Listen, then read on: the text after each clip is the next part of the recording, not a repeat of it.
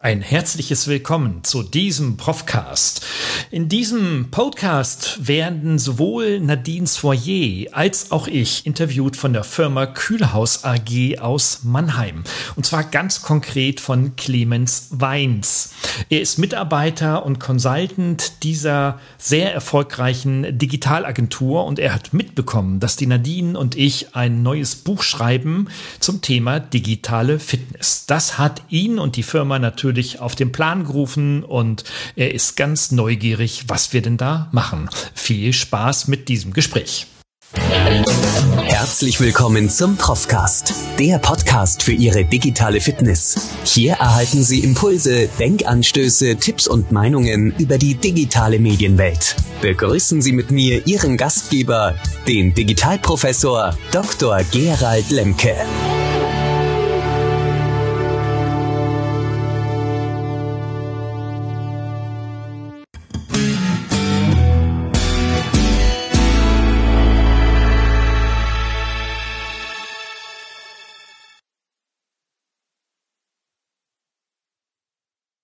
Digitale Werkzeuge sind dazu noch mehr als nur eine Nutzeroberfläche, die man erlernen muss. Sie lösen nämlich auch etwas aus in unserer Art zusammenzuarbeiten. Direkter Kontakt, effiziente Dokumentenerstellung und Verbreitung, kollaboratives Arbeiten ohne große Hürden haben Einfluss auf Organisation von links nach rechts und von oben nach unten. Also alles komplex und doch gar nicht so schwer. Zumindest hat man diesen Eindruck, wenn man mit Nadine Soyer und Professor Dr. Gerhard Lemke spricht. Sie bringen demnächst ein Buch heraus zum Thema digitale Fitness. Aber dazu gleich mal mehr. Erst einmal ein freundliches Hallo an Gerald und Nadine. Schön, dass ihr bei Brennstoff seid. Ja, hallo Clemens. Danke für die Einladung. Vielen Dank, Clemens, für die Einladung. Hallo, also ich würde mal vorschlagen, stellt euch doch mal kurz vor. Ladies first, Nadine natürlich gerne als Erste. Wer seid ihr eigentlich und äh, wie kommt ihr dazu, ein Buch zu schreiben zu digitalen Fitness? Ja, mein Name ist Nadine Svoyer. Ähm, ich treibe mich bei dem Thema in allen Facetten schon seit 2005 rum. Also ich, ich kenne auch die erste SharePoint-Version zum Beispiel und so Geschichten.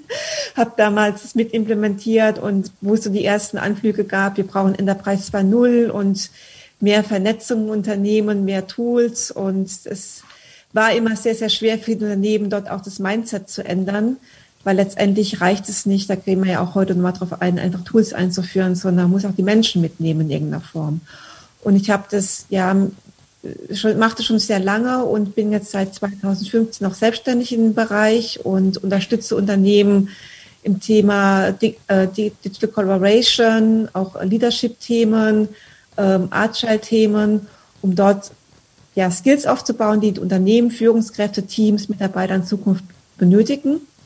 Und mhm. Corona hat uns doch mehr ähm, beschleunigt im Nachhinein, als wir gedacht haben. Alles, wenn ich jetzt zurückblicke, ich mag mal, ich habe noch einen Workshop gehabt, gerade Mitte Februar vor einem Jahr mit einem Unternehmen zum Thema digitale Kollaboration. Da war es so, ja, wir machen das mal, wir brauchen das vielleicht irgendwann mal im Projekt und dann schwupps, über Nacht war dann plötzlich das Szenario da. Also Unternehmen müssen sich jetzt, müssen jetzt wirklich was tun, ganz konkret, um, äh, um sonst werden die, man, man kann nicht mehr hinausschieben, man kann nicht mehr verschlafen. Und äh, wir haben aber auch gesehen, Corona, dass Führungskräfte, Mitarbeiter noch ganz viel brauchen, um digital fit zu werden. Und deswegen unser Buch Digital Fitness. Mhm, Gerald, wenn du dich kurz vorstellen würdest. Ja, also zum Buch hat Nadine schon ganz viel gesagt. Ne? Also mein Name ist Gerhard Nemke und ich bin in Mannheim hier an der Hochschule, an der dualen Hochschule und habe da den Studiengang Digitale Medien gegründet vor vielen, vielen Jahren und das Thema digital treibt mich ne, äh, seit, seit, meiner, seit meiner Jugend äh, schon umhin. Und ja, natürlich haben wir ähm, oder beobachte ich auch ähm, sehr intensiv dass natürlich die Lösung aller möglichen Probleme sowohl in, in, in, den Schulen, in den Hochschulen und vor allem aber auch in den Unternehmen immer in der in einer, in einer digitalen Tool-Lösung gesucht wird. Ne? Und da haben wir ja nun in den letzten 40 Jahren auch gesehen, okay, es gibt da ganz fantastische, ähm, gerade so prozessoptimierende, äh, substituierende Softwarelösungen, Hardwarelösungen einerseits, aber auf der anderen Seite sitzen denn auf der An sitzen immer Menschen vor den Bildschirmen und ähm, sollen denn da etwas anwenden und den Wandel, den äh, digitale Medien und Digitalisierung äh, in die Wege geleitet haben, denn irgendwie mittragen und umsetzen und sehen, ja, das funktioniert nicht überall und hat seine besonderen Herausforderungen. Ja, und äh, das war die Motivation, dieses Buch zu schreiben und Hilfestellungen für Unternehmen und Führungskräfte zu liefern. Was sind denn meistens die größten Probleme? Also was sind eure Erfahrungen, wenn ihr auf Unternehmen zugeht? Was, äh, was, was springt euch am meisten entgegen, wenn Leute, wenn man überlegt, naja, wir müssen jetzt im Bereich Digitalisierung mal voranschreiten, hört man ja oft, und wir müssen jetzt mal schauen, ob wir Teams einsetzen. Ähm, sind das dann so meistens die, die kurzfristigen Ideen, die man da im Bereich, im Bereich Digitalisierung hat, oder äh, wird das schon langfristiger gedacht? Was ist da eure Erfahrung?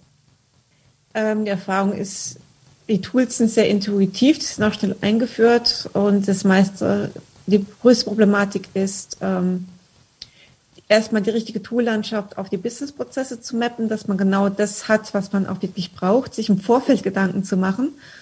Gerade man Office 365 hat, in der Welt sich umgibt, man hat sehr viele Möglichkeiten, so ein Tool einzusetzen. Die Frage ist immer, was brauche ich denn davon und wie schafft es mir einen Mehrwert? Und da hängt es noch sehr da ist auch eine große Problematik. Man kann die Tools alle schneller lernen, nur hat man dann eine Toollandschaft, die wirklich nicht zueinander passt oder die nicht auf die Prozesse passt und die nicht auf die Kollaboration passt. Weil mhm. jedes Team ist anders und jeder Geschäftsprozess ist irgendwo anders. Und dann muss ich mir erstmal Gedanken machen. Also der Tooleinsatz, Medienkompetenz ist da eine große Problematik.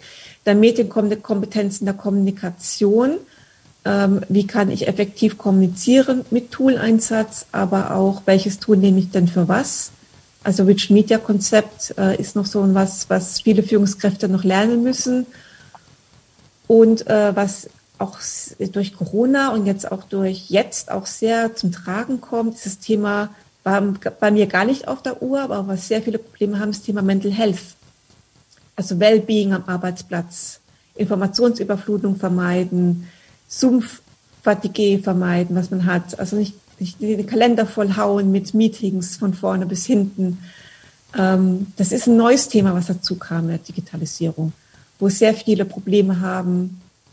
Burnout am Arbeitsplatz, Überlastung, äh, müde, Müdigkeit am Arbeitsplatz, Konzentrationsschwäche. Das ist auch ein Thema, was wir jetzt konkret auch ins Buch aufgenommen haben um das mal auch mal, um das auch mal ähm, zu behandeln oder mehr Aufmerksamkeit dafür zu schaffen?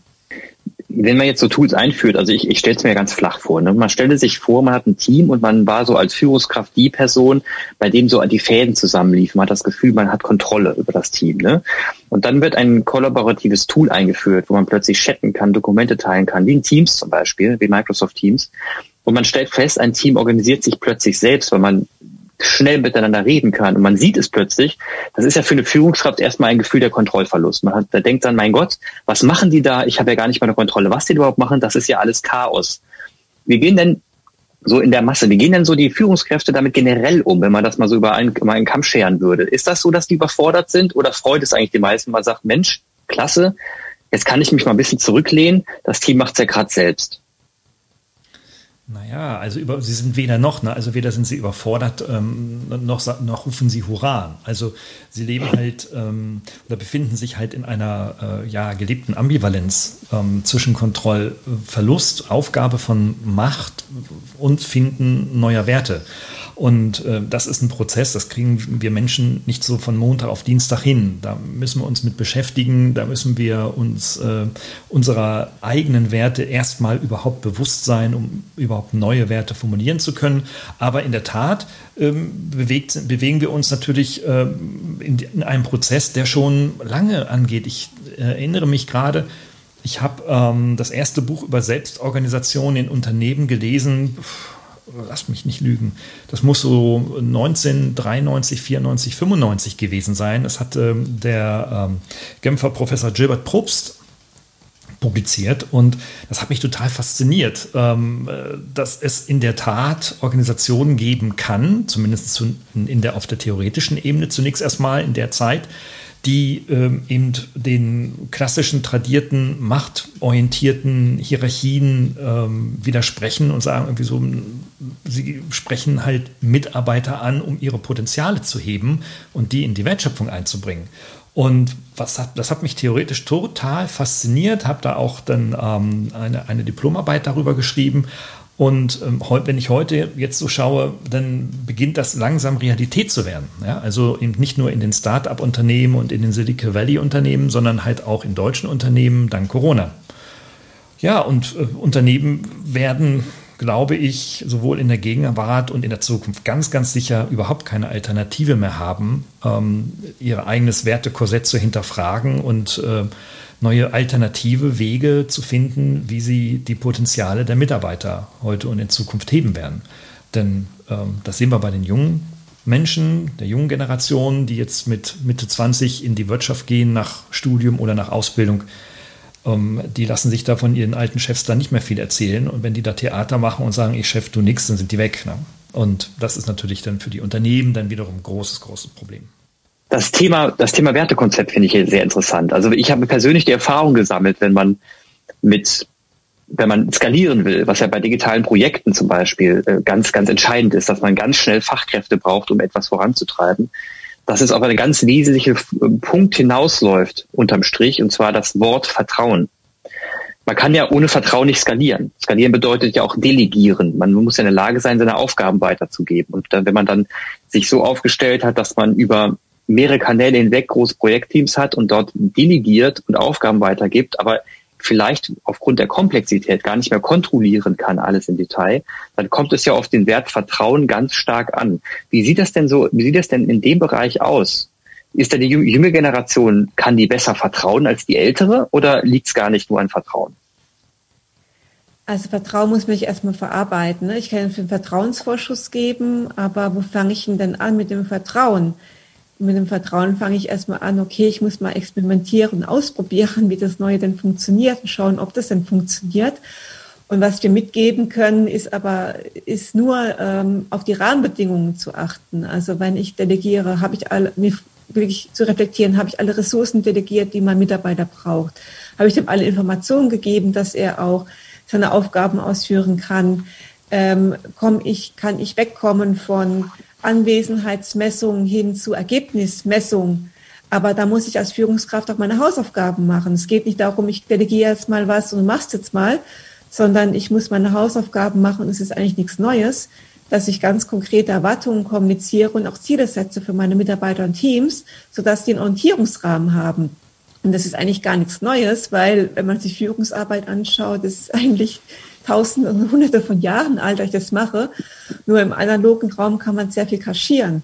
Im digitalen Raum geht es nicht mehr. Wenn jeder flexibel arbeitet nach Zeitplan und jetzt auch ähm, die, die Welt dynamischer wird und die Aufgaben dynamischer und ich möchte da wirklich loslassen und mehr Selbstorganisation haben, äh, muss ich die Rahmenbedingungen schaffen. Das ist klar eine Führungsaufgabe. Und ohne dass ich meine Führungsaufgabe erfülle, kann ich auch kein Vertrauen erwarten oder kein Vertrauen erzielen. Also Vertrauen ist so das, was ich ernte davon. Ich muss erst was sehen, ja. Ähm, und ähm, man kann auch nicht Selbstorganisation von heute auf morgen erreichen. Also wenn ich jetzt sehr hierarchisch bin und auch ein hierarchisches Mindset habe und sage, Mensch, ähm, jetzt habe ich das so ein Buch gelesen und jeder sagt, ich muss selbst organisiert agil handeln, dann mache ich das jetzt mal das wird A, würde ich erstmal meine Mitarbeiter belasten, weil die gar nicht in dem Rahmen arbeiten können, weil sie es nicht gewohnt sind. Und B, als Führungskraft würde ich mich, würde ich mein Mindset komplett überlasten. Also ich muss mich da überlegen, was sind der nächste Schritt, den ich jetzt tue. Ähm, sage ich, okay, ich behalte erstmal Kontrolle und ähm, überlasse aber, äh, mache selbst, delegiere mehr, aber möchte erst einmal ein bisschen mehr Kontrolle haben. Oder sage ich, okay, ähm, ich lasse das Team entscheiden, ähm, aber ich möchte noch informiert werden. Also wo ist denn mein eigenes persönliches Level und was kann ich als nächstes tun und, und welcher Schritt ist da notwendig? Also ich plädiere jetzt nicht über Nacht irgendwie einen Change anzutreiben, den man jetzt gar nicht mehr stemmen kann, sondern überlegen, was ist meine eigene Position, was kann ich als nächstes tun, um einen Schritt hin mehr zur Selbstorganisation zu gehen, auch wenn es noch keine Selbstorganisation ist, aber sich so einen kleinen Fahrplan zu erarbeiten, was sind die einzelnen Schritte für mich und mein Team. Und Vertrauen ist, was ich ernte und das, da muss ich erstmal was sehen dafür, ganz klar.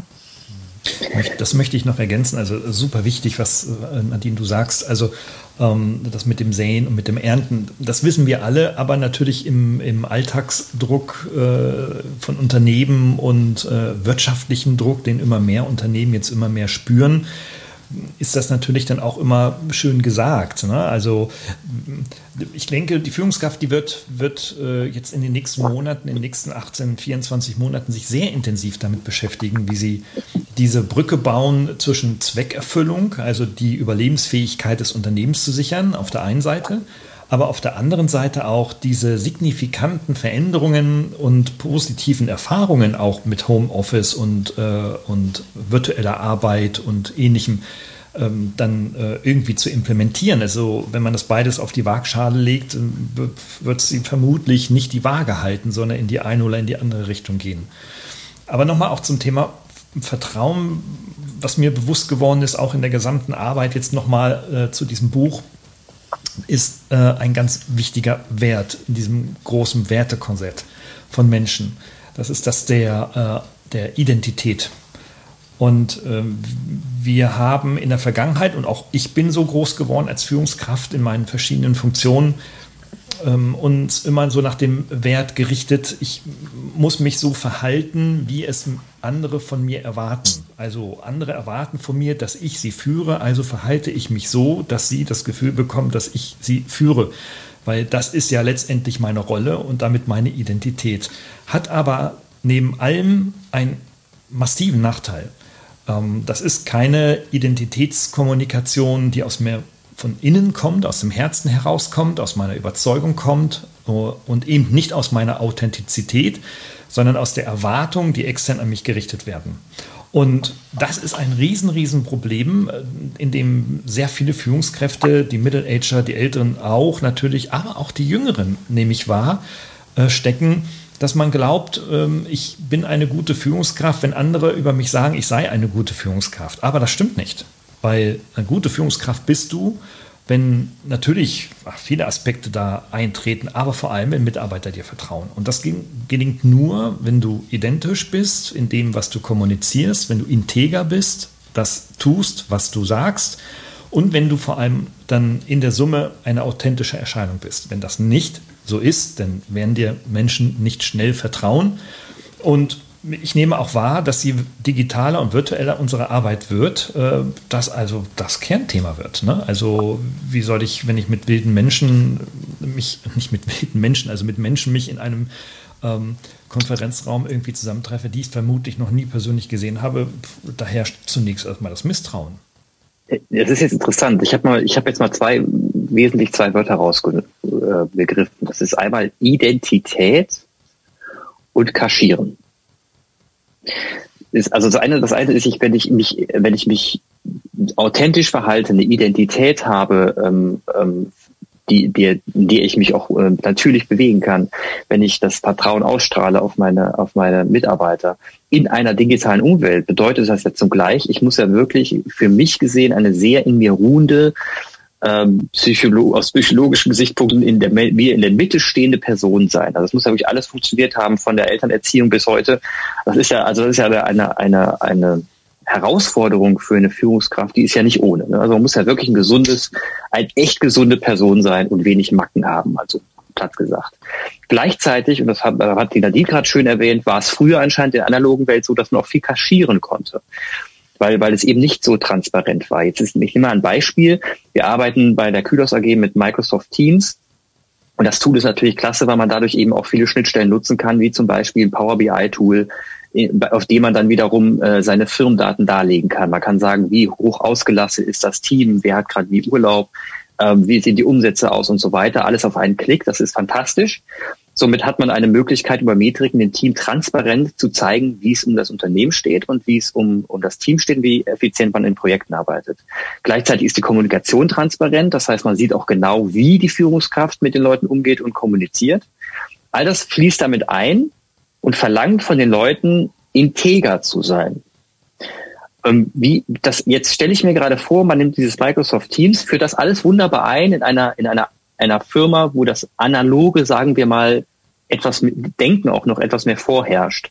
Was passiert denn da, wenn plötzlich alles aufgedeckt wird und das Kaschieren nicht mehr möglich ist? Was passiert denn da in solchen Firmen? Interessante Frage. ähm, erstmal Unsicherheit, denke ich. Also die Führungskraft sind unsicher, sind überfordert. Ähm, dann gibt es, ist immer Persönlichkeit abhängend. Die Extrovertierten machen mit, die Introvertierten machen weniger mit. Also Extrovertiertheit, Introvertiertheit ist hier auch noch ein sehr spannendes Thema. Verhalten sich Menschen anders in so einer Welt? Kommen die Introvertierten vielleicht sogar besser zurecht damit als die Extrovertierten jetzt gerade in dieser Situation? Ähm, dann äh, das Thema, äh, jetzt wollen wir alle selbst organisiert sein und mehr flexibel ähm, sein, heißt ja eigentlich auch, man braucht weniger Regeln. Ist es so? Ähm, ich sage komplett nein. Wir brauchen in so einer Welt, in so einer Kommunikationswelt, ähm, auch wenn man jetzt für mehr Freiräume hat, mehr Flexibilität hat, braucht man umso mehr Regeln. Das sehe ich immer wieder. Ich habe mit ganz vielen Unternehmen gesprochen, die sehr frei laufen gelassen haben in solchen Tools.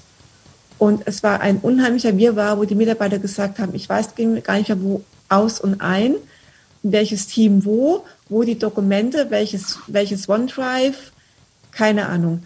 Ähm, man braucht in so einer Welt ganz, ganz, ganz klare Regeln und Prinzipien, wie man kommuniziert. Und das vergessen viele aufzustellen. Weil man denkt, man lässt es alles mal so laufen. Und was daraus resultiert, was ich sehe, ist Unproduktivität, Frustration, weil es keine Orientierung mehr gibt. Ähm, und es ist Aufgabe der Führungskraft, dafür zu sorgen, dass solche Regeln, Prinzipien aufgestellt wird, aber die Regeln, Prinzipien nicht von vorne, nicht von oben herab zu geben, sondern es ist meine Aufgabe, das konkret mit meinem Team zu erarbeiten.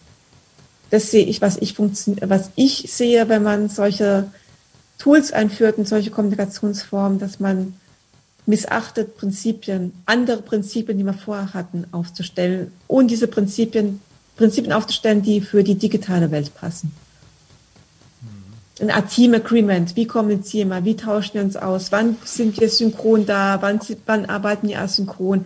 Also ganz banale Organisationsgeschichten auch abzudecken und zu diskutieren. Aber muss solche Dinge ansprechen. Also das, das nehme ich auch wahr und ähm, neben diesen Erkenntnissen ist es, in, also neben allen Regeln ähm, ist es vor allem aber auch wichtig, nochmal zu, zu schauen, wenn du einen Chef hast, der im Analogen schon ein Idiot ist, dann ist er im Virtuellen ein Doppelidiot. Ja? Ähm, das heißt also, dass sich natürlich dann sowohl die positiven charakterlichen Führungseigenschaften als auch die negativ charakterlichen Eigenschaften natürlich im virtuellen verstärken. Und das wird einem aber natürlich nicht gespiegelt, weil wenn ich ein Idiot, also ein Doppelidiot im virtuellen bin als Chef und ich habe dann ein Team mit zehn Leuten sitzen, die werden mir das ja da nicht spiegeln. Die werden mir das im Analogen vielleicht ein, vereinzelt mal in einer Kaffeerunde mal spiegeln, aber niemals im virtuellen. Das heißt also, du bist dann quasi so ein, so ein, so ein, so ein Virtual Leader, ähm, wie so ein Schauspieler, äh, sprichst ins Off, äh, kriegst kaum Feedback, es sei denn auf der formellen Ebene, aber niemals auf der informellen Ebene. Ja? Und da ist es wirklich äh, hoch, hoch interessant, Regeln zu entwickeln, die aber auch nicht so schnack so mit dem Fingerschnipp da sind, sondern da muss ich, ja, das sollte sich die Organisation zusammentun und sagen, okay, nach welchen Regeln spielen wir jetzt hier? Ja? Und das ist eben nicht nur die Spiegel, äh, die Regel, ähm, ich trinke, oder Quatsch, ich frühstücke vom, äh, vom Zoom-Fenster oder vom Teams-Fenster nicht in der Gruppe. Ja? Also da, das ist marginal, das ist einfaches Zeugs, es liegt tiefer. Mhm. Jetzt, ihr, ihr, ihr sprecht immer wieder euer Buch an, ne? digitale Fitness. Jetzt um den Zuhörern mal so, und Zuhörerinnen mal so ein bisschen eine Vorstellung zu geben. Jetzt haben wir über ganz viele Themen gesprochen. Wir sind von, von Tools zu, zu Menschen über Kultur. Wir haben gerade so ein bisschen alles, sind so mit dem Kamm über alles geschert. Jetzt ist die Frage, ähm, was, wie strukturiert ihr denn euer Buch? Was, das kann, können wir denn erwarten, wenn das Buch rauskommt, was wir da wiederfinden? Wird das sehr praktisch? Also kann ich dann wirklich lesen, wie ich mich als Führungskraft in bestimmten Kontexten zu verhalten habe oder wirklich Tipps an die Hand oder ist es mehr generell? also es ist nicht generell. Wir versuchen es wirklich hart runterzubrechen auf die tägliche Führungsarbeit. Und das Buch ist so konzipiert, dass ähm, es zwei wesentliche Themenbereiche gibt. Das eine ist das ganze Thema Medientechnik, Digitalkompetenz und so weiter. Da stellen wir die Frage, welche Fähigkeiten brauchst du heute und morgen, wenn du in der Arbeit heute überhaupt noch überleben und äh, gut gestalten willst und natürlich auch erfolgreich werden möchtest. Und die zweite Säule, das sind halt die Punkte, über die wir auch schon gerade, äh, die wir angerissen haben, also Vertrauensentwicklung Entwicklung in virtuellen Arbeitsumgebungen. Hm, wie, wie, wie gestalte ich hybride Arbeitsumgebungen, also mit Office und virtuellem Homeoffice zu Hause? Ähm, all das sind so Fragestellungen und wir sind jetzt gerade so auf dieser Reise dieses Buches, ähm, in der wir feststellen, dass wenn wir über Tools und Technik etc. sprechen, ähm, dass die Veränderung, die am Ende dieses Rattenschwanzes sowohl der Bedarfsmeldung, ich hätte gerne, als auch der nach der Implementierung dieser Rattenschwanz echt lang ist. Die Veränderung, ne? also die dann ähm, diese Digitalisierung in den Organisationen dann tatsächlich mitbringen, sind so tiefgreifend und so komplex, die kannst du eben nicht mit einer einfachen Checkliste bearbeiten, wie man es im Internet überall findet. Ähm, manche sprechen von digitaler Transformation. Hm, das Wort benutzen wir eigentlich gar nicht, weil das ist so auch erstens total abgelutscht, zweitens sehr undefiniert. Ähm, worauf wir uns beziehen als Frame auf diesen, zu diesen zwei Säulen ist äh, die Zukunft der Arbeit. Und die zu, mhm. die zu gestalten, das ist eigentlich das Entscheidende. Ähm, also insofern äh, gehen wir da noch ein bisschen, also ein paar Schritte weiter als äh, LaRue mit äh, Reinventation, äh, ne Quatsch, wie heißt es noch, das Buch von ihm? Ähm, Rein Reinventing Organization. Reinventing, so. genau, Organization. Gehen da eigentlich ein paar Schritte weiter, weil er hat sich angeschaut, okay, was waren und was, wir haben das Unternehmen gemacht, die erfolgreich waren in der Vergangenheit und wir gucken jetzt in die Zukunft, äh, was müssen Führungskräfte tun, um das in ihre Unternehmung dann auch nutzen zu können. Ja, das sind so immer pro Kapitel immer, kann man sagen, so ein bisschen runtergebrochen von, wir fangen erst ein bisschen Mindset an mit dem großen Why. Immer ganz gut, warum brauche ich was? Weil wenn ich das Warum verstehe, ist es der erste Schritt zur Veränderung eines Mindsets. Dann, was muss ich denn auch konkret wissen? Und dann, was uns ganz wichtig ist, aber auch, dass man nicht nur in der Theorie und dem Warum bleibt.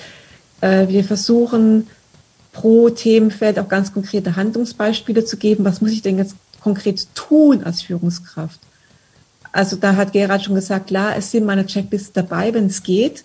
Aber es sind noch mal kleine Spiele dabei. Wie kriege ich mehr Agilität? Es sind kleine Reflexionsworkshops dabei. Es sind, ist auch mal ein Workshop-Konzept eingebaut, wenn ich mal als Führungskraft einen Workshop machen möchte. Also wir wollen wirklich so was Praktisches machen und nicht neu, ein weiteres Leadership-Buch schreiben, das vielleicht gelesen wird, aber dann leider im Regal liegen bleibt, sondern unsere Mission ist es, dass es dann auch mal auf dem Schreibtisch liegen bleibt, wo man nachblättert. Ich habe die Herausforderung, ähm, was kann ich jetzt mal ausprobieren? Also wir laden da auch sehr zum Experimentieren mal ein. Klar sagen wir, das sollst du mal ausprobieren, aber auch mal neue Dinge ausprobieren, wie mal, ich mache mal einen spielerischen Ansatz oder ich mache mal einen Workshop mit meinem Team. Also das ist so unsere Vision, ganz konkret vom Warum rüberzugehen ins Tun. Das ist so das Anliegen unseres Buches. Klingt so ein bisschen heraus, dass, dass ihr im Vorfeld oft über, ähm, darüber gesprochen habt mit vielen Unternehmen, aber ihr festgestellt habt, dass, dass man quasi das Rad jedes Mal wieder neu erfinden muss. Also so höre ich das ein bisschen raus, dass ihr immer gesagt habt, nee, da muss man doch einfach mal ein Buch schreiben, um dann mal, um die, die gängigsten Dinge wenigstens mal zu dokumentieren dass wir alle in der Lage sind zu sagen, okay, bevor wir jetzt weiterreden, wie wir den langen Rattenschwanz organisieren, das hier könnt ihr eigentlich schon fast selbst machen. Ihr müsst nur das Buch mal anfassen. Das geht das in die Richtung? Ja, genau, genau. Also es ist in der Tat so, dass wir ähm, 15 klassische Use Cases entwickelt haben. Das sind äh, also Use Cases, die sich durch die Häufigkeit in den Unternehmen immer wieder, also immer wieder auftauchen und äh, die haben wir als Anlass genommen, um dann äh, so, eine, so ein Knowledge Nugget dazu äh, zu entwickeln, also das äh, relevante wissenschaftliche vielleicht auch teilweise theoretische Wissen zu liefern, um dann mit, ähm, mit einem konkreten Lösungsvorschlag, wie Nadine schon sagte, Workshop-Formaten, Checklisten etc., dann auch tatsächlich den, den Menschen an die Hand zu nehmen. Und äh, so ist eigentlich das ganze Buch und alle Kapitel aufgebaut.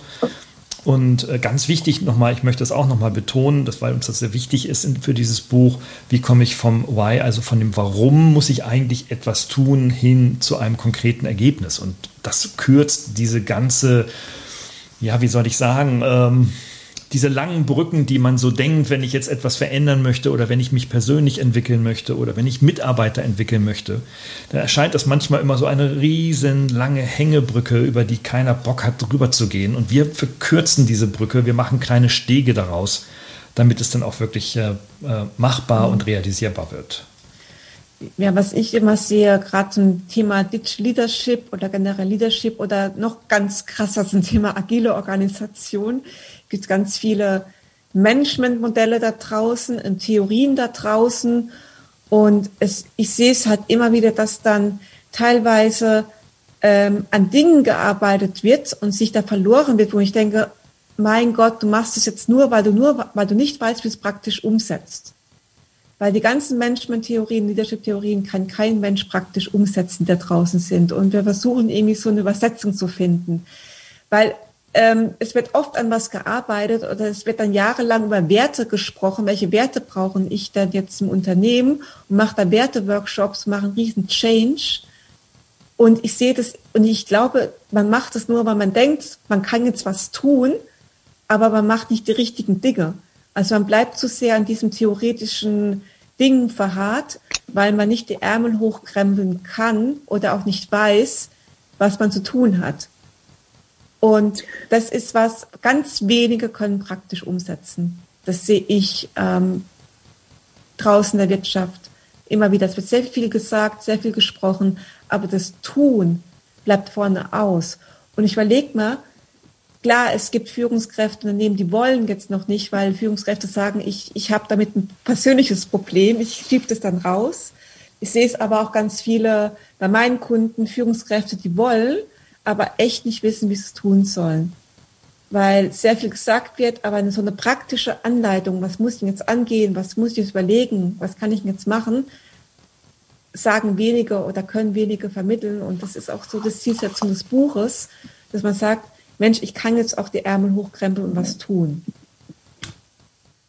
Also liebe Zuhörerinnen und Zuhörer, wenn Sie oder wenn ihr Führungskräfte seid in einem Unternehmen, wenn ihr Führungskräfte seid im Unternehmen, sagen wir mal in einem mittelständigen Unternehmen, kann aber auch DAX-Unternehmen sein und ihr habt das Gefühl, dass die Digitalisierung euch gerade übermannt, überfraut, dass ihr quasi in der, gerade in der Situation seid, die eben beschrieben wurde. Es wurde was eingeführt, man hat das Gefühl, es gibt 5000 Dateiablagen, man verliert die Übersicht, dann wird dieses Buch wahrscheinlich helfen an alle, die nicht Führungskräfte sind, wenn man seinem Chef mal sagen will, wie, wie man es machen sollte, besorgt euch auch dieses Buch. Ich glaube, das wäre auch nicht verkehrt, denn äh, schlaue Mitarbeiter, die ihren Chefs sagen können, was zu tun ist, sind auch gefragt, weil auch Chefs von unten nach oben Coaching brauchen.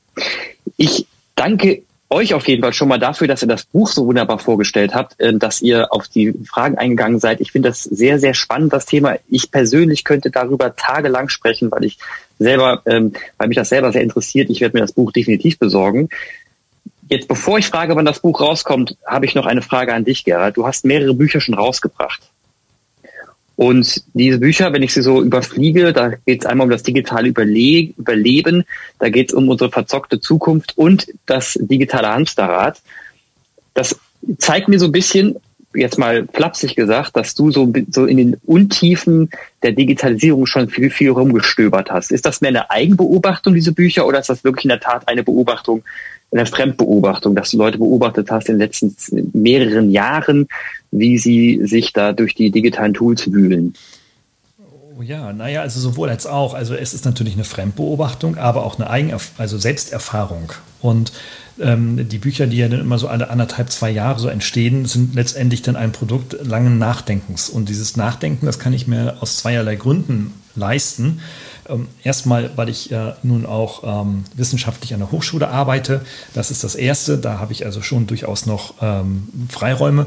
Auf der anderen Seite aber auch, weil ich jetzt seit 35 Jahren digital unterwegs bin, ich bin ein totaler Gadget-Junkie und so weiter und, und, und gucke auch nach jeder App, die irgendwie nur einen Vorteil bietet, bin ganz offen und glaube, glaubte sehr viele, also die Länge meines Lebens daran, dass Technik viele Probleme lösen könnte und auch viele Chancen mit sich bringen. Und ähm, bin dann auch immer wieder enttäuscht worden, wenn das nicht so ist. Und das ist sehr häufig so. Es ist manchmal so, aber es ist halt sehr häufig auch anders. Und ähm, ja, und das, das sind so die zwei Gründe, darüber nachzudenken, ob das, was digital da auf uns zukommt oder jetzt über uns äh, überrannt wurde, ähm, denn auch wirklich so gut ist. Und da erlebe ich, ähm, das ist immer mein Ansatz, da bin ich felsenfester Humanist, dass ähm, die Arbeit mit Menschen durch Technik nicht ersetzt werden kann, durchaus unterstützt, aber niemals ersetzt werden kann. Und das geht für alle Bereiche, weißt du? Für alle Bereiche. Das ist nicht nur in Unternehmen so, das ist in der Schule so. Also Kinder vor Tablet zu setzen, das macht sie nun mal definitiv nicht schlauer. Oder wenn du die, äh, wenn wir hier über Führungskräfte sprechen, also das sind die Zielgruppen irgendwie Ende 20 bis so Mitte 45, da zeigen auch unsere Studien, dass die einfach am meisten daddeln und im digitalen Hamsterrad drin sind und in der Tat dann einfach mehr daddeln als etwas leisten. Also, ähm, oder in der verzockten Zukunft, dass wir sehen, ähm, dass wenn wir nun ausschließlich nur virtuell lehren oder äh, virtuelle äh, Lehre machen, dass eben dann eben sozial oder beziehungsweise junge Leute, die dann in die Führungspositionen äh, streben, dann ganz, ganz schwere Defizite beispielsweise in der sozialen Kommunikation, in ihrem sozialen Verhalten haben. Und das sind alles Anlässe, die, die äh, das ist kein, keine, keine Zukunftsdystopie, sondern das sind Realitäten, die ich dann beobachte und die mittlerweile durch Studien dann auch häufig belegt werden. Und so entstehen solche Sachen. Aus der, der also sehr komplexe Welt und vor allem dieses, dieser Frust, der dann in einem herrscht, kenne ich auch, dass man, wenn man sich dann so vielen Tools enthusiastisch entgegenbringt, den, also wenn man so vielen Tools Enthusiasmus entgegenbringt, sie nutzt und plötzlich feststellt, oh mein Gott, irgendwie 75 Prozent der Apps habe ich noch nie gebraucht, der dann auch frustriert ist, obwohl man ja eigentlich dann das Gute in der Digitalisierung sieht vor, vorweg und eigentlich fasziniert ist von dem Thema, ist man am Ende dann enttäuscht. Da haben aber auch viele Macher ihre Hausaufgaben zu machen. Da muss es besser werden. Da wollte ich gerade zu Nadine rüberschwenken noch zum Schluss. Und Nadine, du bist ja jetzt eine Macherin. Du sagst ja selber, Leute, wir müssen echt mal ins Tun kommen. Zu Recht. Was sind denn so deine nächsten großen Aufgaben in den nächsten vier Wochen? Was, was, auf was freust du dich, dich jetzt am meisten, wenn du mal über das Machen sprechen würdest? Was machen? Oh, ich habe ganz viele Workshops rum zum Thema äh, ja, Remote Work, Remote Communication, aber auch, wie kriegt man mehr Agilität ins Remote-Team, also Prax Praktiken wirklich auszuprobieren mit Kunden, die auch im Remote-Team äh, funktionieren, wie kriege ich mehr Engagement, wie kriege ich mehr, wie kann ich als Führungskraft besser delegieren, mehr Selbstorganisation ins Team bringen, was sind ja, was sind da Schritt für Schritt, also so, äh, so meine, meine Management 3.0 Workshops, von denen ich sehr überzeugt bin, äh, mache ich sehr viel. Ähm, ja, das sind so ähm, die Dinge, die ich gerade mache die nächsten Wochen. Ganz viele Workshops, Trainings mit Kunden. Das klingt auf jeden Fall sehr spannend. Jetzt die letzte Frage zum Schluss, die ich noch aufgehoben habe. Wann kommt das Buch raus? Also wir werden das Skript Ende April abgeben, vielleicht sogar etwas früher, wir schauen mal, aber äh, das ist unerheblich, wann wir es abgeben. Es wird erscheinen im Buchhandel voraussichtlich Anfang Mitte September diesen Jahres. Da freuen wir uns drauf. Ich bin sehr gespannt. Ihr habt uns einen schönen Einblick gegeben und hoffentlich bis am nächsten Mal, vielleicht können wir über, wenn das Buch raus ist, über einzelne Kapitel mal sprechen. Da gibt es viel zu tun. Lasst uns machen. Vielen Dank für euer Gespräch. Bis zum nächsten Mal. Danke, Clemens. Ja, danke, Clemens. Tschüss. Ciao. Tschüss. Hat Ihnen dieser Podcast gefallen? Dann freue ich mich über eine Bewertung oder eine Weiterleitung in Ihrem Netzwerk. Oder abonnieren Sie diesen Podcast zum Beispiel bei iTunes.